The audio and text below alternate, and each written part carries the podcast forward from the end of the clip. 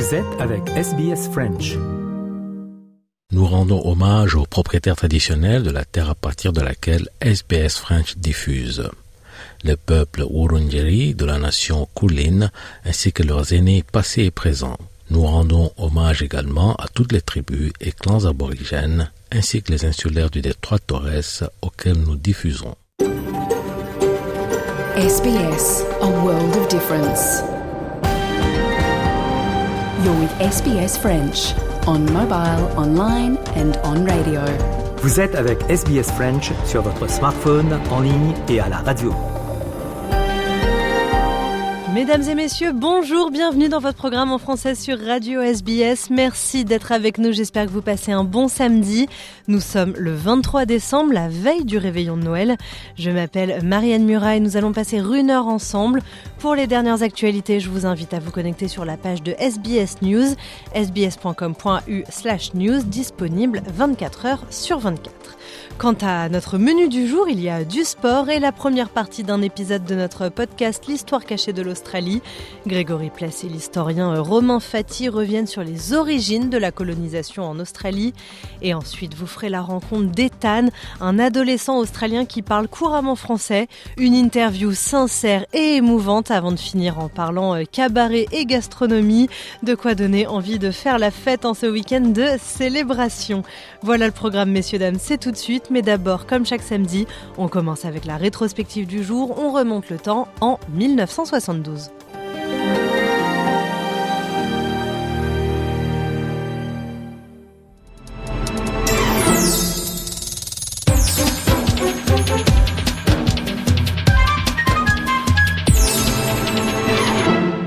La rétrospective, messieurs, dames, de ce 23 décembre, Valentine Saboureau remonte aujourd'hui en 1972.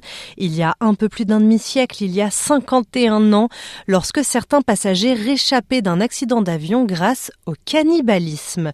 Une histoire saisissante racontée avec les archives de l'Institut national de l'audiovisuel et des extraits du documentaire Prisoners of the Snow. Valentine Saboureau. An old transport plane crashed in the Andes Mountains. 45 persons were aboard, given up for dead. Un miracle. À quelques jours de Noël, les 22 et 23 décembre 1972, plusieurs hélicoptères de l'armée uruguayenne parviennent à ramener les 16 survivants d'un crash qui a eu lieu 72 jours plus tôt en pleine cordillère des Andes. C'est un dénouement heureux et inespéré qui marque la fin d'un drame qui s'est déroulé sur plus de deux mois. Une histoire incroyable mais vrai, qui fera l'objet de plusieurs films, livres et documentaires. Le 12 octobre 1972, le vol 571 Fuerza Aérea Uruguay quitte Montevideo en Uruguay pour se rendre à Santiago, au Chili. À son bord, il transporte principalement les membres de l'équipe de rugby à 15, les Old Christians, ainsi que leurs proches. Les conditions météo sont compliquées et l'engin se pose une nuit à Mendoza avant de repartir le jour suivant, qui n'est pas franchement mieux. À vrai dire, la situation a même empiré.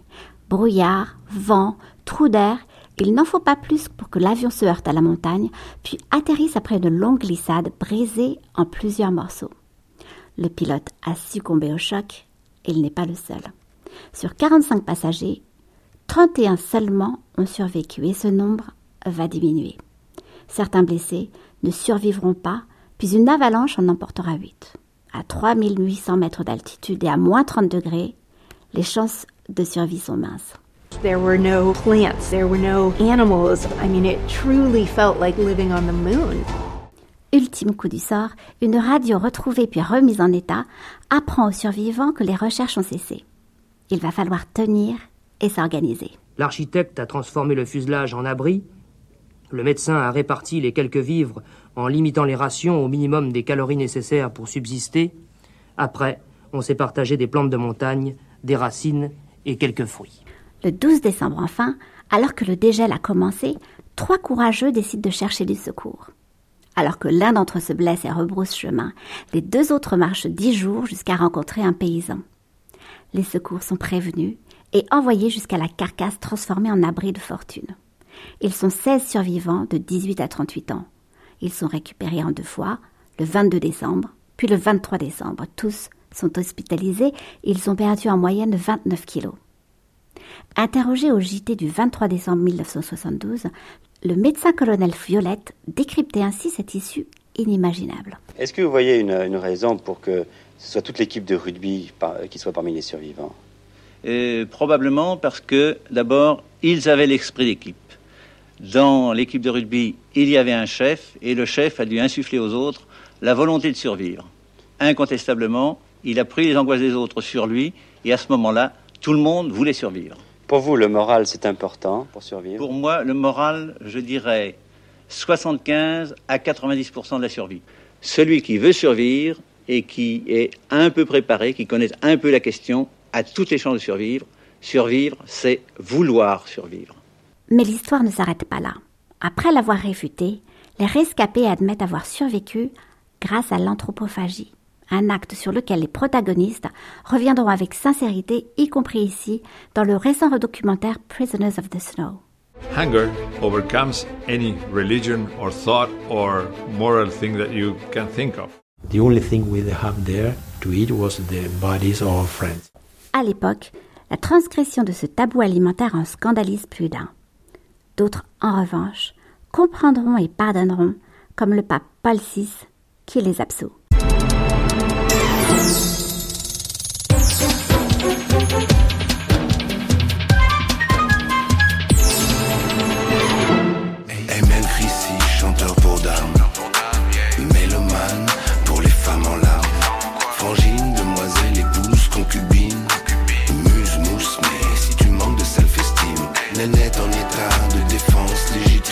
Duo euh, Marc Lavoine, Chrissy qui fait partie de notre sélection musicale du mois de décembre.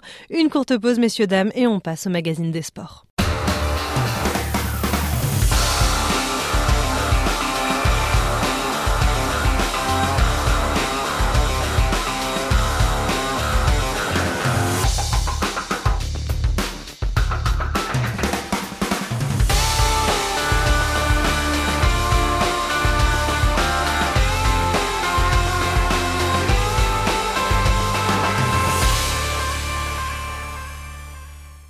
Magazine des sports de ce samedi on prend la direction de Nice tout d'abord où l'entraîneur de football Christophe Galtier était jugé en correctionnel pour harcèlement moral et discrimination raciale.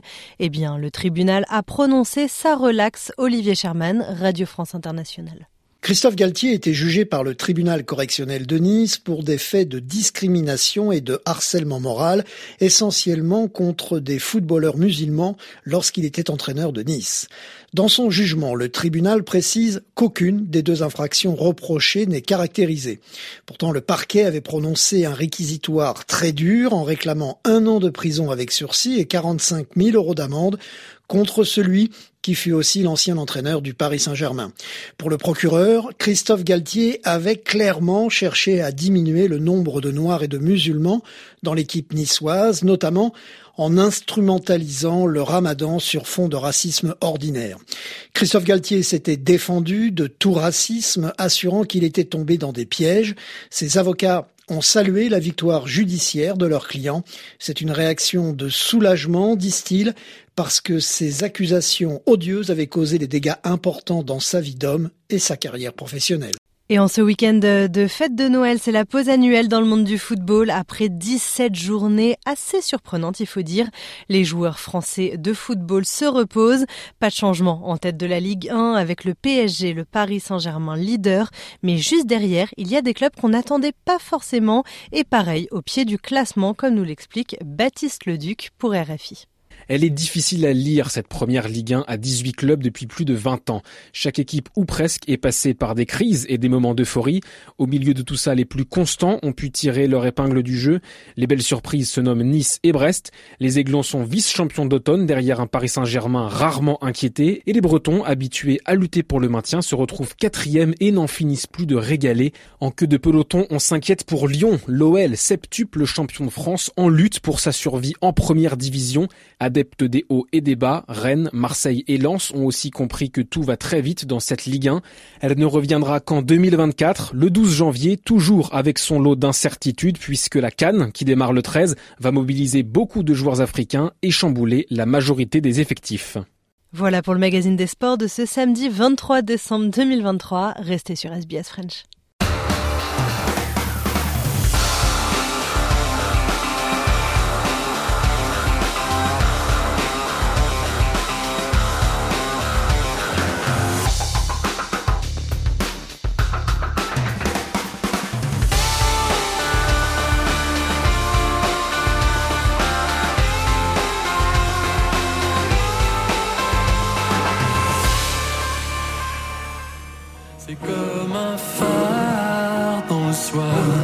C'est comme un vœu silencieux, c'est comme un phare, et les autres n'y voient que du feu.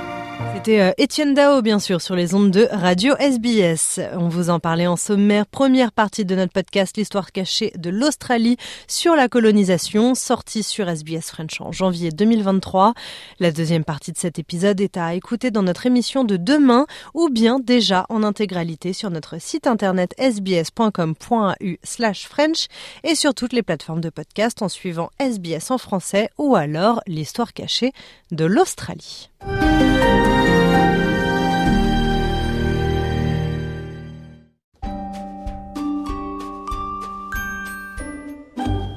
Bonjour à toutes et à tous. Aujourd'hui et euh, au cours des deux prochains épisodes, nous allons revenir sur les origines de l'Australie moderne, celle dont l'histoire a donc commencé le 26 janvier 1788 en fait, il y a quelques semaines, SBS, euh, la télévision, a diffusé un documentaire en trois parties, un documentaire qui s'appelle Australian Wars et qui revient sur les guerres coloniales, celles euh, opposant donc euh, les Anglais au moment de leur prise de contrôle du territoire australien face aux différents peuples indigènes auxquels ils ont eu affaire. Et ce documentaire, donc, il a été diffusé à l'antenne il y a de cela quelques semaines. Vous pouvez cependant le voir ou le revoir sur la plateforme à la demande SBS On Demand.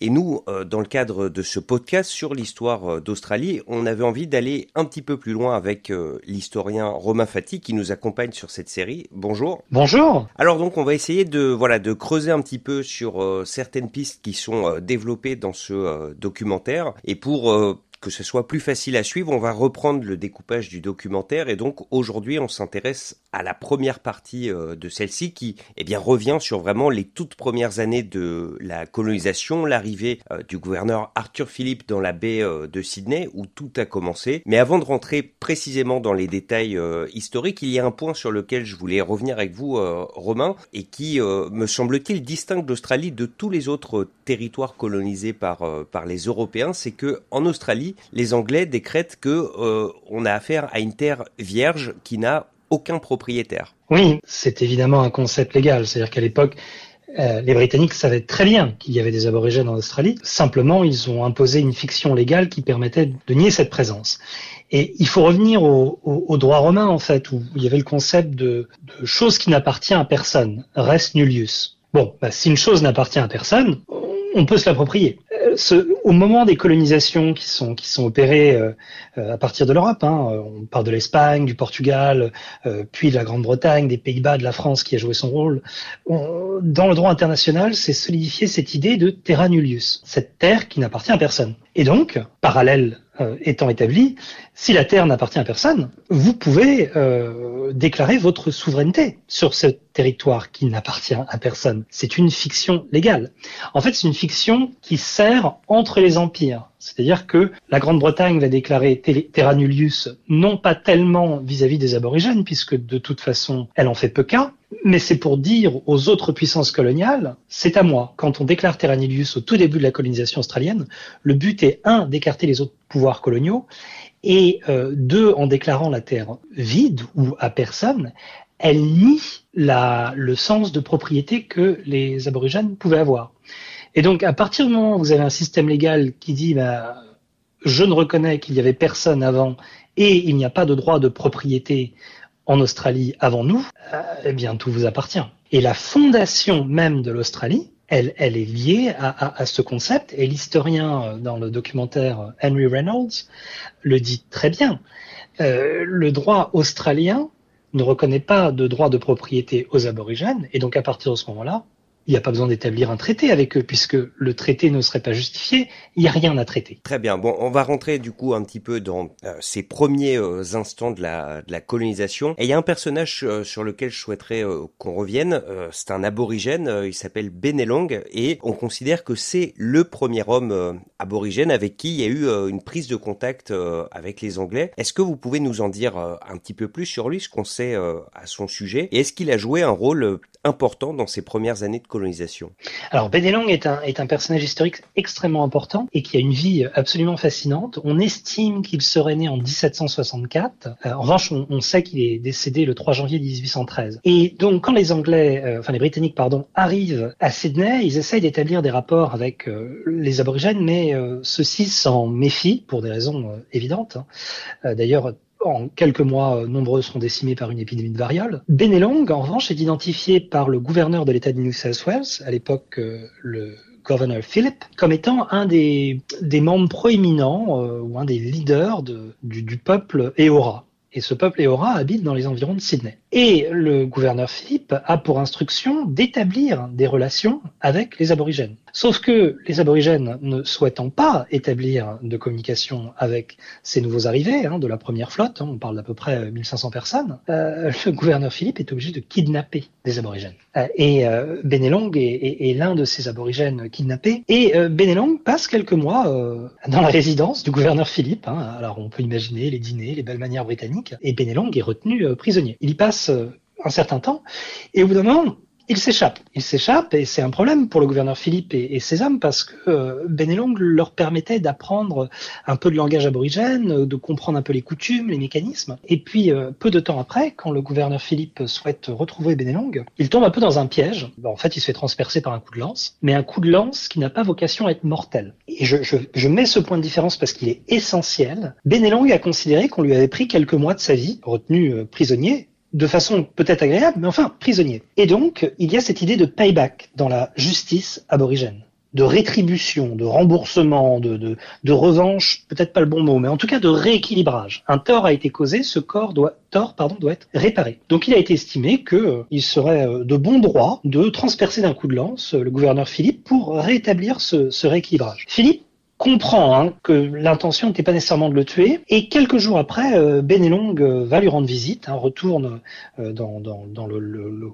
le point de colonie blanche de, de Sydney, et leur, euh, leur relation est renouée. Et ce qui est très intéressant, c'est que Philippe, quand il rentre en, en Angleterre en 1792, il emmène Benelong avec lui. Hein, donc Benelong part euh, en Angleterre, au Royaume-Uni, et revient euh, quelques années après. Et Benelong a permis vraiment euh, ce, ce rapprochement entre guillemets entre les premiers colons blancs et, euh, et puis la compréhension de, de, de, des rites aborigènes, bien que Benelong vive assez finalement progressivement près des, des, blancs. Donc c'est une figure historique importante, mais qui montre bien la problématique des rapports initiaux. Hein. C'est-à-dire que kidnapper quelqu'un pour apprendre comment il vit, c'est pas le meilleur moyen pour commencer une relation saine. C'est sûr. Alors juste un point d'ailleurs sur lequel je voulais euh, insister sur vraiment cette toute première euh, installation, voilà la résidence du gouverneur. On imagine euh, quelques baraquements ou en tout cas des logements pour pour les gens qui arrivent à bord de de ces bateaux. Et à ce moment-là, donc ce que vous nous avez expliqué, c'est que les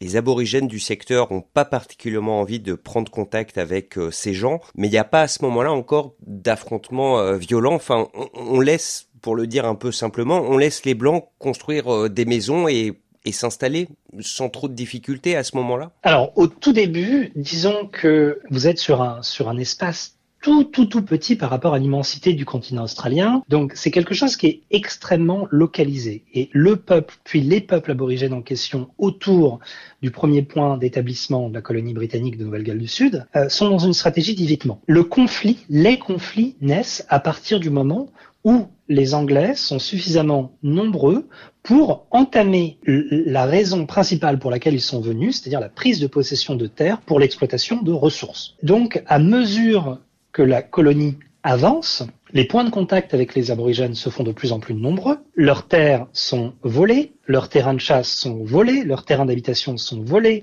leurs points d'approvisionnement en eau sont volés, et à partir de ce moment-là, c'est là où les aborigènes commencent à résister réellement. Justement, dans le documentaire, euh, on euh, fait coïncider ce moment où la tension commence à devenir un peu vive au moment où les Anglais commencent à s'installer euh, à Parramatta, dans l'ouest de Sydney, où apparemment on considère que les terres sont extrêmement fertiles. Et dans cette région bien précise, on découvre un autre aborigène qui est devenu illustre. Il s'appelle Pemulwuy. Et lui, on, a retenu son nom dans l'histoire comme vraiment l'incarnation de la résistance aborigène face euh, face aux Anglais, face aux, envahisseurs. Et ce, qui moi m'a surpris en regardant le documentaire, c'est que bah, on voit donc des hommes qui sont euh, en pagne euh, avec des lances, voilà, des équipements extrêmement simples. Et pourtant, les Anglais qui ont eu des fusils, enfin un équipement bien plus avancé technologiquement parlant, ont énormément de difficultés. Pemouloui et ses acolytes font des gros dégâts à l'armée britannique. Oui, complètement. Alors, quand on dit fusils, il faut bien réaliser que ce sont des fusils euh, de pré-campagne napoléonienne, c'est-à-dire que euh, vous tirez, la balle ne va pas forcément droit, il faut recharger avec la poudre, ça prend du temps. Quand vous avez quelqu'un qui arrive avec plusieurs lances euh, et qui est extrêmement mobile, le combat est très inégalitaire. Donc, euh, Pemulwil, en fait, euh, au bout de deux ans, hein, donc à partir de 1790, Pemulwil, qu'on pourrait qualifier de, chef de guerre, commence à résister aux, avancées hein, des colons qui commencent évidemment à, prendre ces terres, comme vous l'avez rappelé, pour les cultiver. Et donc, euh, ils organisent de, ce que nous on pourrait appeler de la, guérilla, c'est-à-dire c'est des, stratégies de, euh, de harcèlement. harassment, ouais. de harcèlement. Merci, vous avez trouvé le mot en, en français pour moi. Par exemple, euh, en 1790, Pemulwil et ses hommes tuent le garde-chasse euh, du gouverneur Philippe, qu'ils considéraient que ben voilà, il, il venait chasser sur leur terre. Euh, apparemment, il était pas très agréable avec les aborigènes non plus. Donc ils l'ont tué, tout simplement.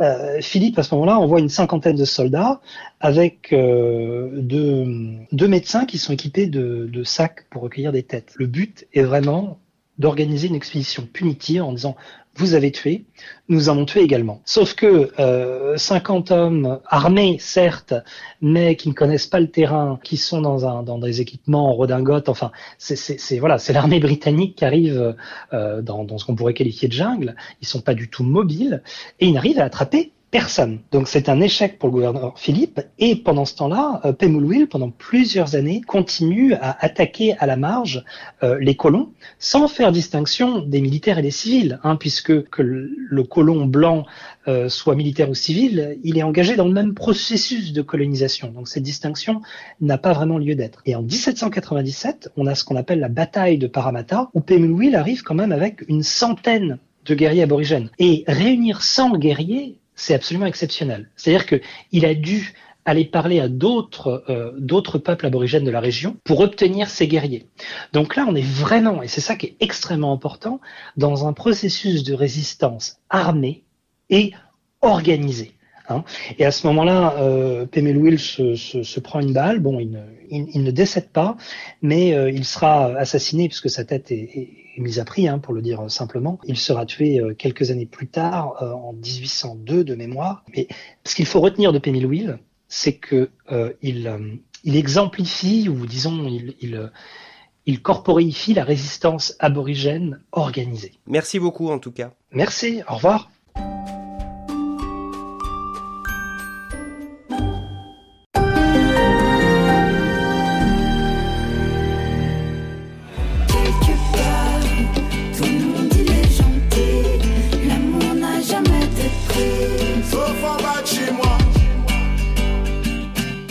Féfé avec son titre Quelque part. C'est l'heure de rencontrer ou de re-rencontrer Ethan Sporton, cet adolescent australien qui a appris le français par accident sur Duolingo.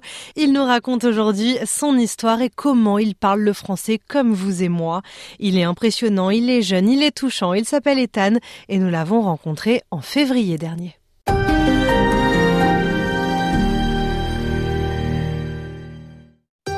Vous êtes avec SBS French. Vous écoutez le français sur Radio SBS.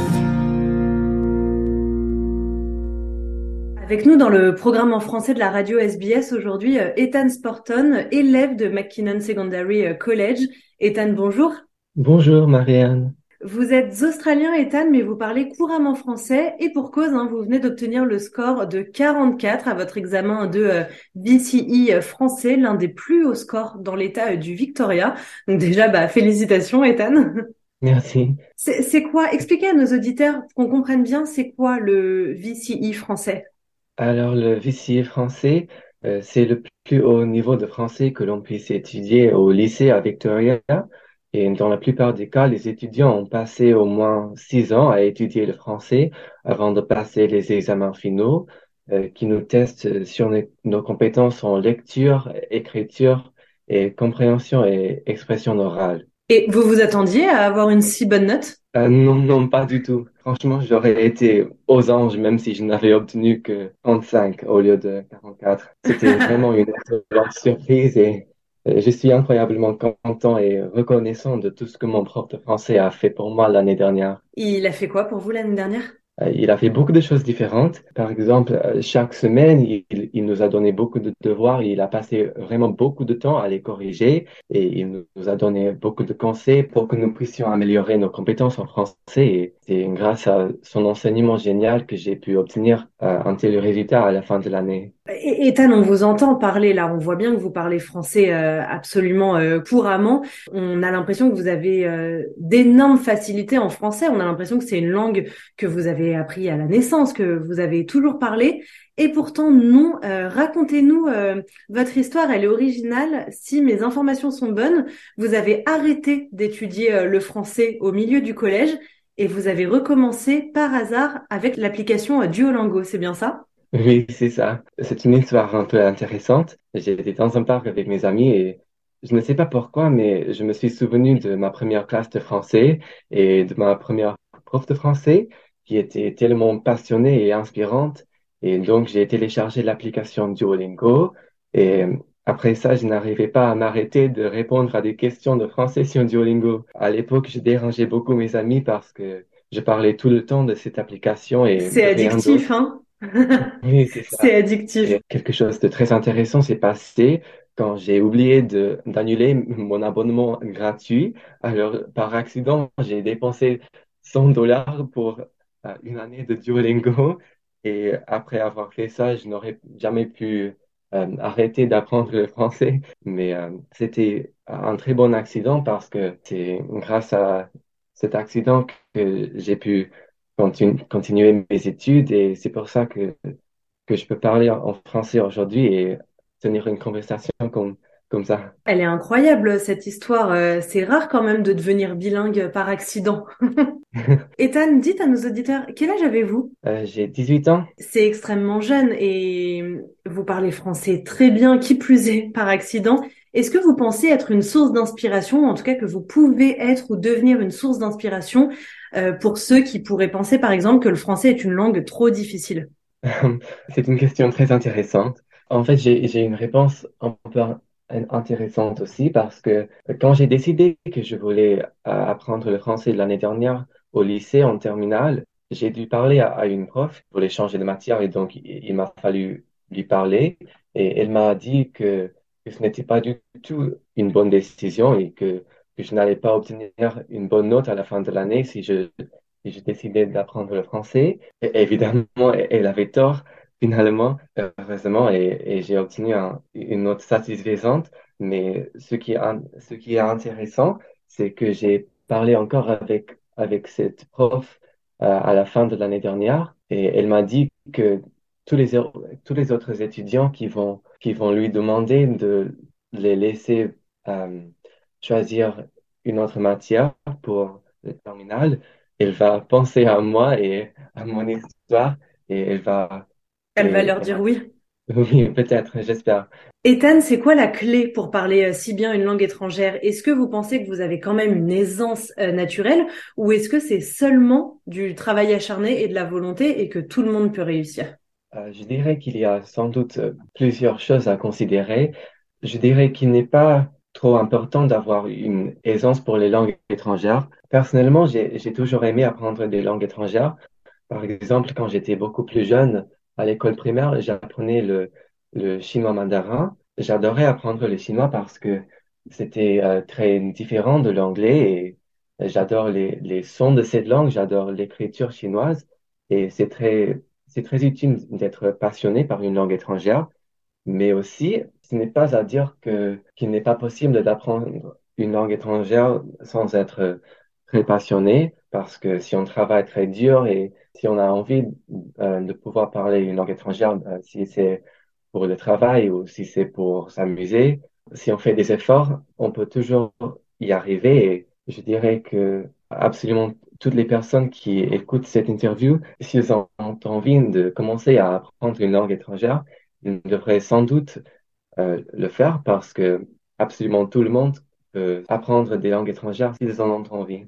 Je vous ai posé la question tout à l'heure, mais euh, là, je vais l'affirmer. Personnellement, je pense que vous êtes une source d'inspiration et, euh, sans doute nos auditeurs qui vous écoutent, qui veulent apprendre une langue étrangère, vont se dire que, que c'est possible. Donc, j'espère que vous allez convaincre plusieurs personnes, moi, moi la première, hein, à apprendre une, une nouvelle langue.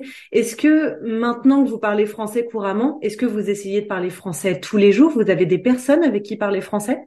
Non, pas vraiment. Il n'y a pas vraiment une personne avec qui je parle français tous les jours, mais euh, je fais toujours des efforts d'écouter des Français sur Internet. Je regarde souvent des, des vidéos sur YouTube en français pour continuer à améliorer mon vocabulaire et pour apprendre euh, les règles de grammaire. Et euh, récemment, j'ai, parlé avec un ami de, de mon père qui, comme moi, il a appris le français à l'école et il est tombé amoureux de cette langue.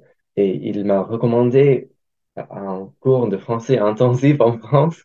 Et maintenant, mon, père et moi avons l'intention d'aller en France dans les, dans les années à venir pour continuer à, à améliorer nos compétences en français. J'espère que je vais continuer à, à rencontrer des, Français et à me faire des amis français pour que je puisse continuer à, à pratiquer euh, mon français parce que je m'amuse beaucoup en, parler, en parlant français. bah, les Français, c'est pas c'est pas ce qui manque en, en Australie. On est euh, on est assez nombreux et justement, vous venez de parler de la France. C'était une question que je voulais vous poser. Vous venez de nous dire que vous souhaitiez euh, aller en France. Est-ce qu'il y a un autre pays francophone qui vous attire particulièrement? J'aimerais sans doute visiter plusieurs pays francophones différents parce que si je si je ne visitais que la France, je ferais l'expérience de la culture française en France, mais euh, je n'aurais pas l'occasion de, de faire l'expérience des autres cultures francophones. Et ce serait très intéressant, à mon avis, de, de découvrir des, des cultures francophones différentes. Oui, absolument. Ethan, merci beaucoup. On sait à quel point euh, cette interview était euh, fatigante et c'est pas évident de faire euh, 10 minutes d'interview en français comme vous l'avez fait. Donc, euh, au nom de SBS French, merci beaucoup d'avoir été avec nous aujourd'hui. Et merci beaucoup de m'avoir invité, Marianne. À bientôt. À bientôt. SBS Food a tous les ingrédients pour votre prochain repas vous y trouverez des milliers de recettes issues des cuisines du monde. Essayez les petits plats des experts de SBS Food et regardez comment ils les réalisent pas à pas. sbs.com.au slash food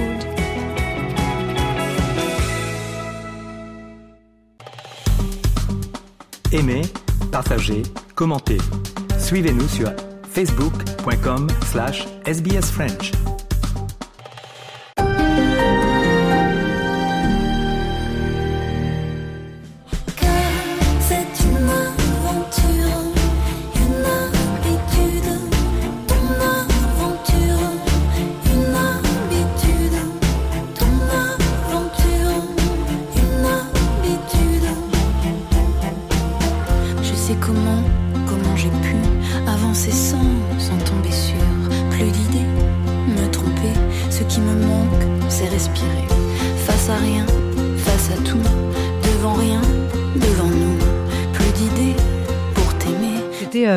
Urbain et son titre Ton aventure. Allez, dernière partie de cette émission, le cabaret Parisian Time Step s'invite chez Claire's Kitchen le 9 janvier pour en parler l'une de ses interprètes, Ruby Boukabou.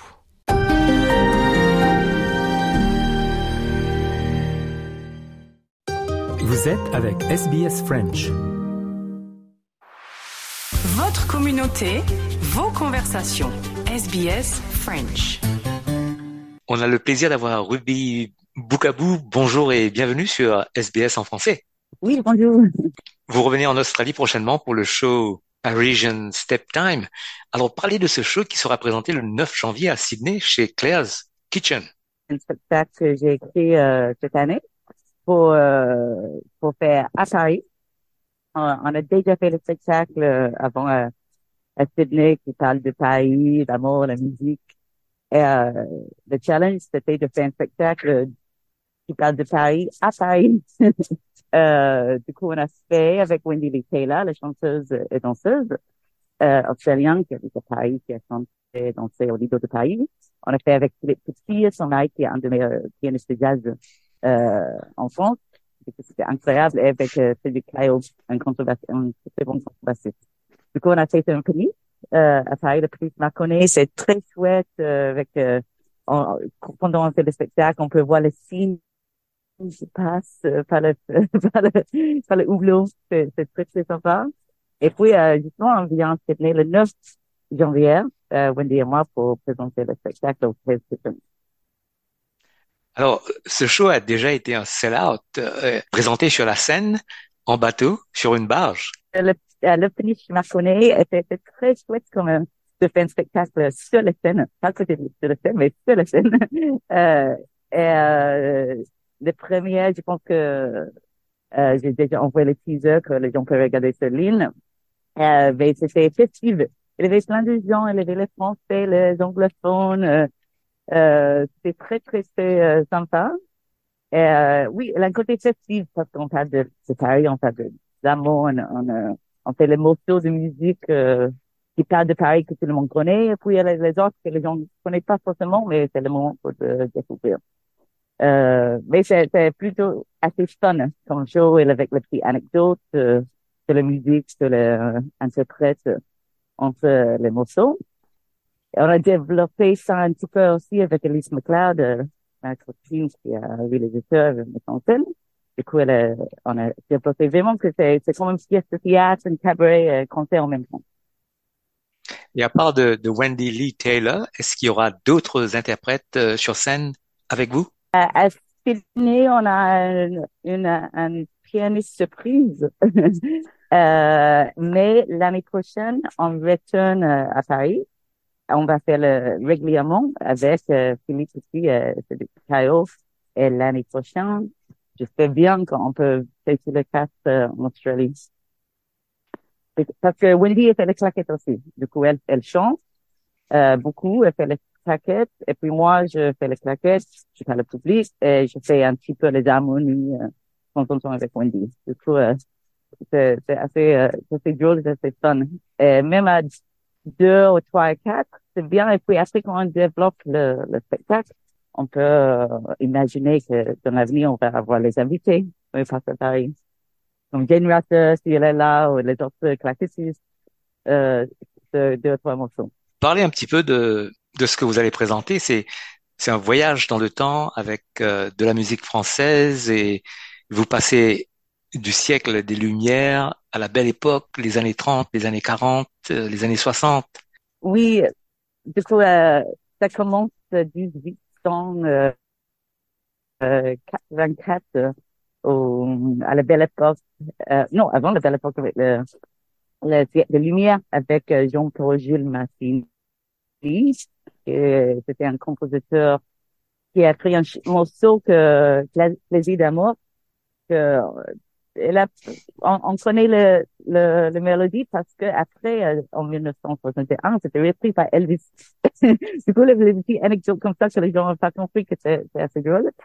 Et puis après, euh, on va, on va aller euh, dans un café concert pour voir euh, euh, Félix Mayol, qui était un star de, de vaudeville en 1901. Après, Miss Danguette, bien sûr, qui était cash charismatique. En même temps, euh, il y a Justin Baker, bien sûr, Edith Piaf, bien sûr. Et puis, euh, on fait le morceau de les Yéyé de les années 60. Euh, et aussi, on a un, morceau original de, de Philippe qu'on joue aussi. Du coup, euh, ça mélange un petit peu le, la musique que, que les gens connaissent très, très bien, que je trouve, et puis les originales. Racontez un petit peu votre parcours. Vous étiez, vous avez été notre invité à plusieurs reprises, mais pour les auditeurs qui nous écoutent pour la première fois, racontez-nous euh, ce que vous faites parce que vous faites beaucoup de choses. Vous étiez même à, à Cannes cette année-ci. J'écris aussi, je suis aussi reporteuse de, de voyage et euh, culture. Du coup, cette année, c'était bien. J'étais à Cannes avec euh, Louis Prichard de, de Lulabelle Francophone. On a fait une, euh, une émission qui s'appelle The Cannes Couch, que les gens peuvent trouver sur YouTube. On a fait les interviews avec les, les comédiens, mais c'était plutôt pour monter l'expérience du Festival de Cannes. C'est pour, je fais ça chaque, année. Et ensuite, euh, j'ai fait beaucoup de, de plaquettes. Plutôt, on a fait, euh, on fait ce spectacle, mais aussi on fait les jam sessions. C'est un autre niche, euh, au Canada de l'Europe, que tous les claquettistes de Paris ou d'Europe peuvent venir euh, pour un stage et puis faire une jam session. Et ça, c'est très important pour la communauté claquette parce qu'il n'y a pas beaucoup d'occasions juste pour jamais entre nous, euh, comme font les musiciens de jazz. Du coup, on fait ça. Le petit clip de claquettes. Et puis après, euh, je fais le, le guide touristique. Le livre est là. Donc, il y a les deux. Art Lovers Guide Paris. The Architect Lovers Guide Paris. Et puis, euh, je viens de, je pense que ça commence en prévente, le troisième, Art Lovers Guide to Barcelona. Donc, ça c'est en prévente, euh, et maintenant, je suis en train de, de faire mon quatrième, notre à Paris. Et aujourd'hui, c'est froid, mais c'est très, très, très, très beau. Du coup, après euh, cette interview, je vais trouver un moment pour prendre cette photo. Avant, fait trop froid. J'imagine que vous avez beaucoup de projets pour 2024, que vous allez rester en Australie quelques mois et puis vous allez rentrer en Europe, en France. Oui, bah, euh, février, je vais jamais en France parce qu'il fait trop froid. C'est pas possible. Du coup, je, je rentre en Australie. Je vais rester pour, pour Noël, pour quelques mois. Je sais pas exactement combien de mois. Je fais normalement entre 3 et 5. Donc, euh, quand j'ai un petit peu moins en Europe, et euh, je développe euh, le cabaret avec Wendy, avec l'idée qu'on fait chaque semaine avec un public euh, assez peu, c'est toujours ouvert aux Parisiens, mais aussi pour le touriste. Euh, il y avait quelques touristes qui, a, qui étaient au spectacle le dernier fois et c'était, on voulait créer un truc c'était un peu authentique, sympa pour les touristes pour faire, euh, mais un truc qui est aussi sympathique pour les Parisiens. Donc, euh, l'idée que 2024, on fait ça chaque semaine. Euh, sur le finish, continue le projet de claquettes. Et mon bouquin, je vais, en principe, je vais finir le prochain aussi. Mais euh, sinon, je reviens pour faire les dernières photos. Et aussi pour lancer euh, Art Lovers Guide de Barcelone, euh, à Barcelone.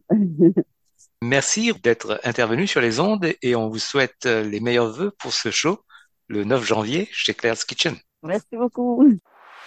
Votre communauté, vos conversations.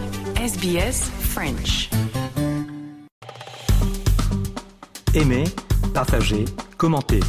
Suivez-nous sur facebook.com slash sbsfrench.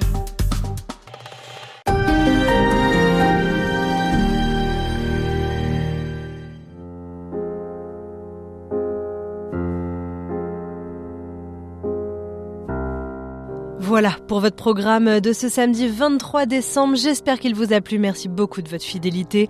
Vous pouvez le retrouver sur notre site internet SBS French et pour les dernières actualités, c'est 24 heures sur 24. Rendez-vous sur SBS News, sbs.com.au slash news. Votre prochain rendez-vous avec le français, c'est demain, dimanche, même fréquence, même heure. D'ici là, je vous souhaite de passer un excellent samedi après-midi. Au revoir, messieurs, dames.